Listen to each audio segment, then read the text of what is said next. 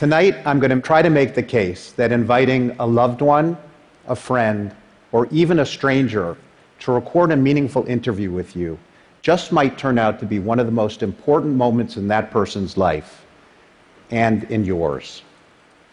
When I was 22 years old, I was lucky enough to find my calling when I fell into making radio stories. At almost the exact same time, I found out that my dad, who I was very, very close to, was gay. I was taken completely by surprise. We were a very tight knit family, and I was crushed. At some point in one of our strained conversations, my dad mentioned the Stonewall riots.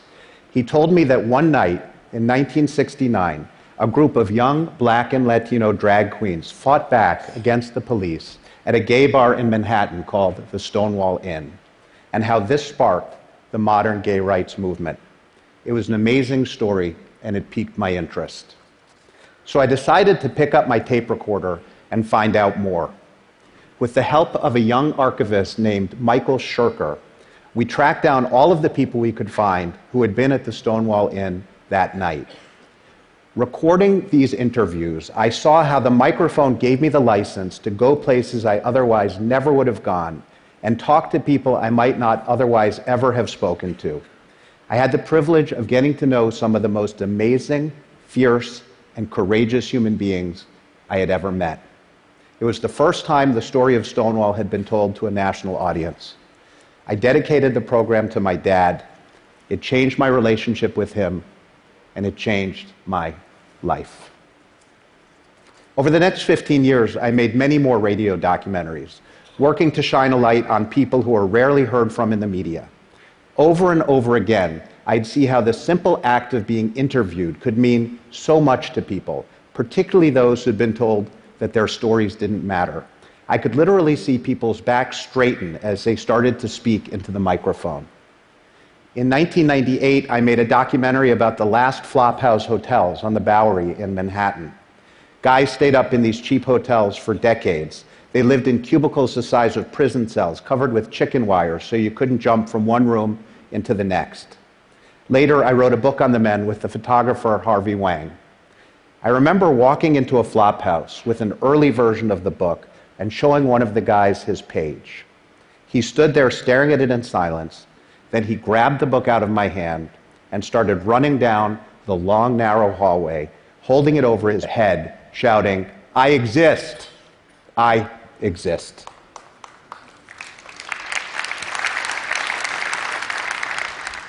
In many ways, I Exist became the clarion call for StoryCorps, this crazy idea that I had a dozen years ago. The thought was to take documentary work and turn it on its head. Traditionally, broadcast documentary has been about recording interviews to create a work of art or entertainment or education that's seen or heard by a whole lot of people.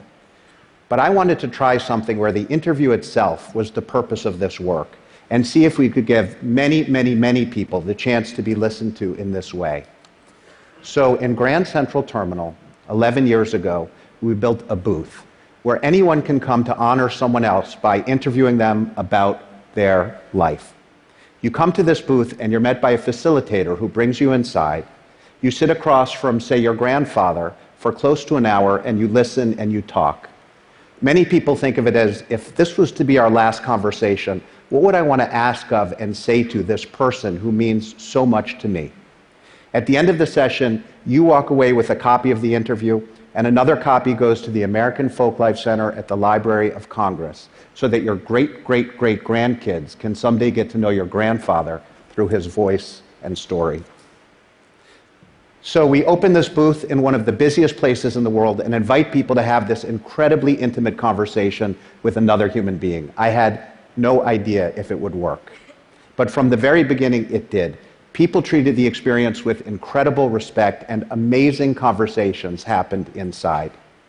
I want to play just one animated excerpt from an interview recorded at that original Grand Central booth.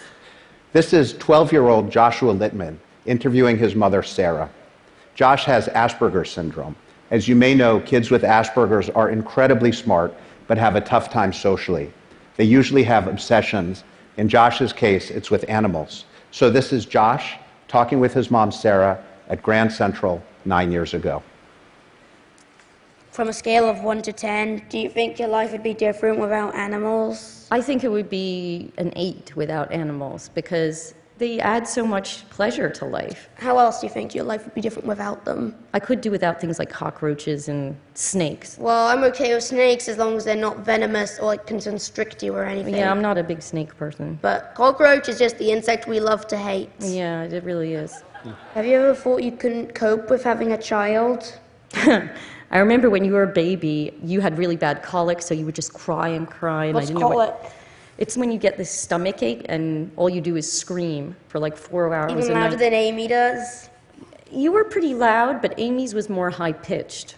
I think it feels like everyone seems to like Amy more, like she's like the perfect little angel. Well, I can understand why you think that people like Amy more, and I'm not saying it's because of your Asperger's syndrome, but being friendly comes easily to Amy.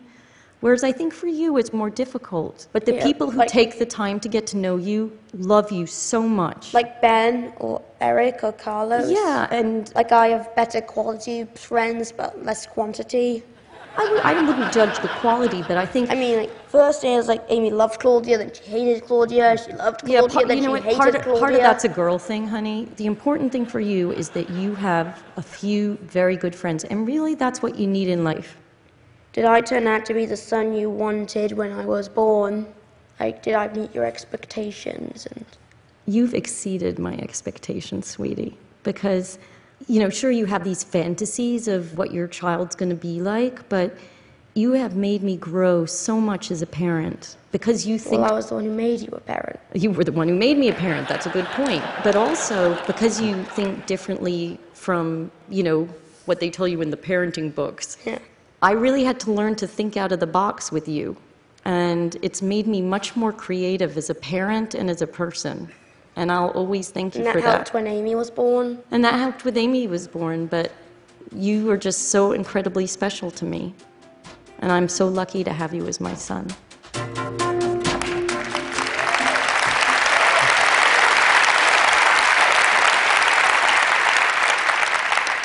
After this story ran on public radio, Josh received hundreds of letters telling him what an amazing kid he was. His mom, Sarah, bound them together in a book, and when Josh got picked on at school, they would read the letters together. I just want to acknowledge that two of my heroes are here with us tonight Sarah Littman and her son Josh, who is now an honor student in college. You know, a lot of people talk about crying when they hear StoryCorps stories. And it's not because they're sad, most of them aren't. I think it's because you're hearing something authentic and pure at this moment when sometimes it's hard to tell what's real and what's an advertisement. It's kind of the anti reality TV. Nobody comes to StoryCorps to get rich, nobody comes to get famous. Simply an act of generosity and love. So many of these are just everyday people talking about lives lived with kindness, courage, decency, and dignity. And when you hear that kind of story, it can sometimes feel like you're walking on holy ground. So, this experiment in Grand Central worked, and we expanded across the country. Today, more than 100,000 people in all 50 states and thousands of cities and towns across America have recorded StoryCorps interviews. It's now the largest single collection of human voices ever gathered. We,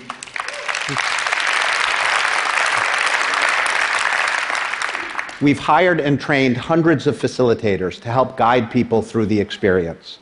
Most serve a year or two with StoryCorps, traveling the country, gathering the wisdom of humanity. They call it bearing witness. And if you ask them, all of the facilitators will tell you that the most important thing they've learned from being present during these interviews is that people are basically good. And I think for the first years of StoryCorps, you could argue that there was some kind of a selection bias happening. But after tens of thousands of interviews with every kind of person in every part of the country, rich, poor, five years old to 105, 80 different languages across the political spectrum, you have to think that maybe these guys are actually onto something. I've also learned so much from these interviews. I've learned about the poetry and the wisdom and the grace that can be found in the words of people all around us when we simply take the time to listen. Like this interview between a betting clerk in Brooklyn named Danny Perasa, who brought his wife Annie to StoryCorps to talk about his love for her. You, see, the thing of it is, I always feel guilty when I say I love you to you, and I say it so often. I say it to remind you that as dumpy as I am, it's coming from me. It's, it's like hearing a beautiful song from a busted old radio.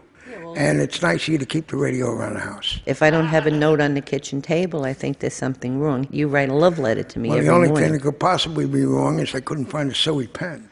To my princess, the weather out today is extremely rainy. I'll call you at 11:20 in the morning, It's a romantic weather and I love you. I love you. I love you.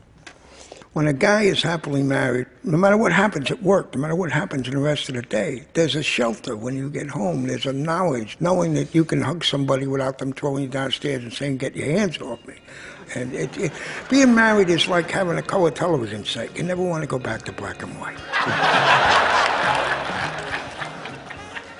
Danny was about five feet tall with crossed eyes and one single snaggle tooth.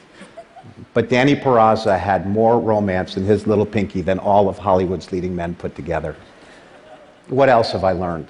I've learned about the almost unimaginable capacity for the human spirit to forgive. I've learned about resilience, and I've learned about strength. Like an interview with O'Shea Israel and Mary Johnson. When O'Shea was a teenager, he murdered Mary's only son, Laramiun Byrd, in a gang fight. A dozen years later, Mary went to prison to meet O'Shea and find out who this person was who had taken her son's life. Slowly and remarkably, they became friends.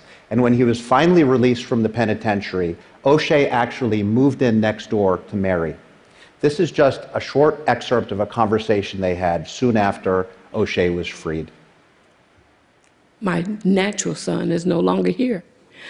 I didn't see him graduate. You know, you're going to college. I'll have the opportunity to see you graduate. I didn't see him get married. Hopefully, one day I'll be able to experience that with you. just to hear you say those things and to be in my life in the manner that which you are is my motivation. It motivates me to make sure that I stay on the right path. You still believe in me.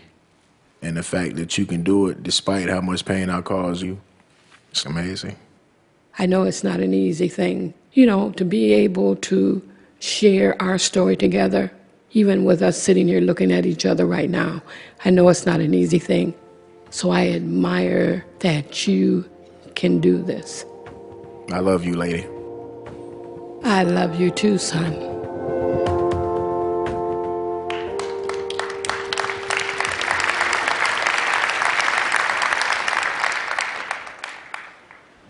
And I've been reminded countless times of the courage and goodness of people and how the arc of history truly does bend towards justice.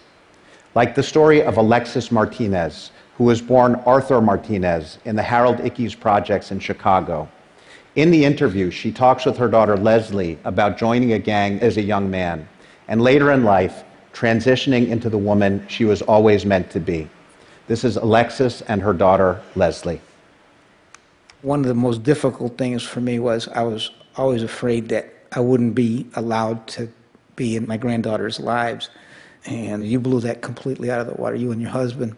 One of the fruits of that is, you know, my relationship with my granddaughters. They fight with each other sometimes over whether I'm he or she, you know. But they're free to talk about it. They're free to talk about it, but that to me is a miracle. You don't have to apologize. You don't have to tiptoe. You know, we're not going to cut you off, and that is something I've always wanted you to, you know, just know that you're loved. You know, I live this every day now. I walk down the streets as a woman, and I really am at peace with who I am. I mean, I wish I had a softer voice, maybe, you know, but now I walk in love, and I try to live that way every day. Now I walk in love. I'm going to tell you a secret about StoryCorps. It takes some courage to have these conversations. StoryCorps speaks to our mortality. Participants know this recording will be heard long after they're gone.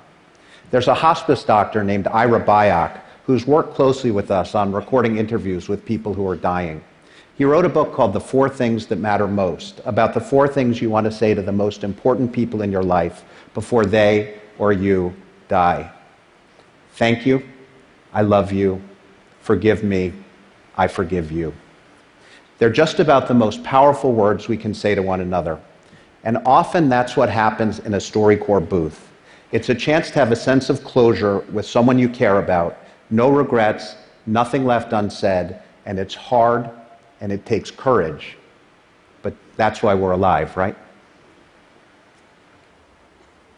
So, the TED Prize. When I first heard from Ted and Chris a few months ago about the possibility of the prize, I was completely floored. They asked me to come up with a very brief wish for humanity, no more than 50 words. So I thought about it, I wrote my 50 words, and a few weeks later, Chris called and said, Go for it.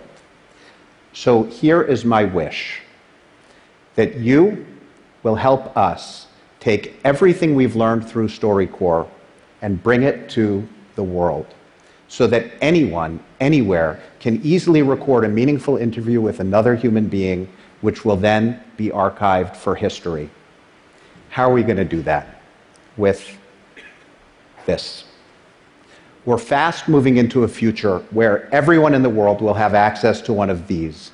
And it has powers I never could have imagined 11 years ago when I started StoryCorps. It has a microphone, it can tell you how to do things, and it can send audio files. Those are the key ingredients. So the first part of the wish is already underway. Over the past couple of months, the team at StoryCorps has been working furiously to create an app that will bring StoryCorps out of our booths so that it can be experienced by anyone, anywhere, anytime. Remember, StoryCorps has always been two people and a facilitator helping them record their conversation, which is preserved forever. But at this very moment, we're releasing a public beta version of the StoryCorps app.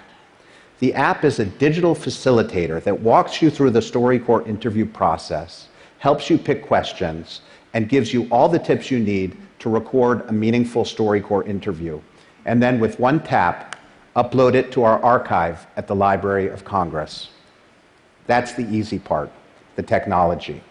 The real challenge is up to you to take this tool and figure out how we can use it all across America and around the world. So that instead of recording thousands of StoryCorps interviews a year, we could potentially record tens of thousands or hundreds of thousands or maybe even more. Imagine, for example, a national homework assignment where every high school student studying U.S. history across the country records an interview with an elder over Thanksgiving so that in one single weekend, an entire generation of American lives and experiences are captured.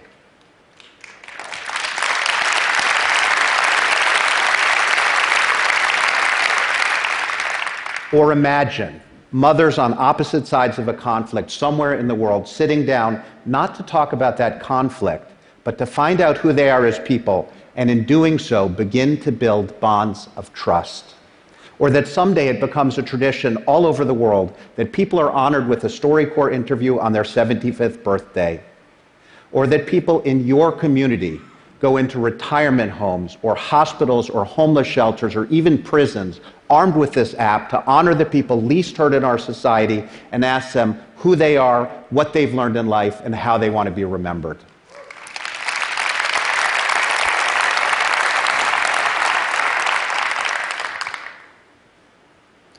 10 years ago, I recorded a StoryCorps interview with my dad, who was a psychiatrist and became a well known gay activist. This is the picture of us at that interview. I never thought about that recording until a couple of years ago when my dad, who seemed to be in perfect health and was still seeing patients 40 hours a week, was diagnosed with cancer. He passed away very suddenly a few days later. It was June 28, 2012 the anniversary of the Stonewall riots. I listened to that interview for the first time at 3 in the morning on the day that he died. I have a couple of young kids at home, and I knew that the only way they were going to get to know this person who was such a towering figure in my life would be through that session.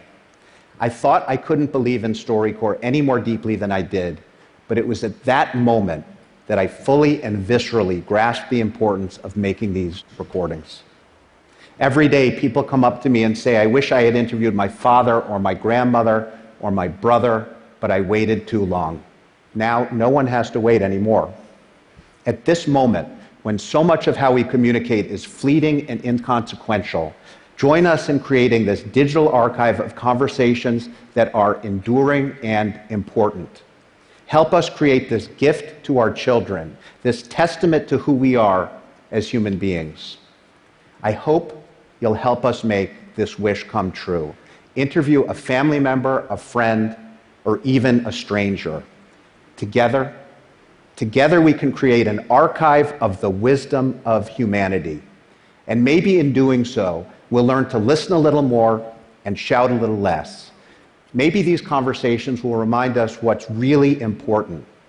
And maybe, just maybe, it will help us recognize that simple truth that every life, every single life, matters equally and infinitely. Thank you very much.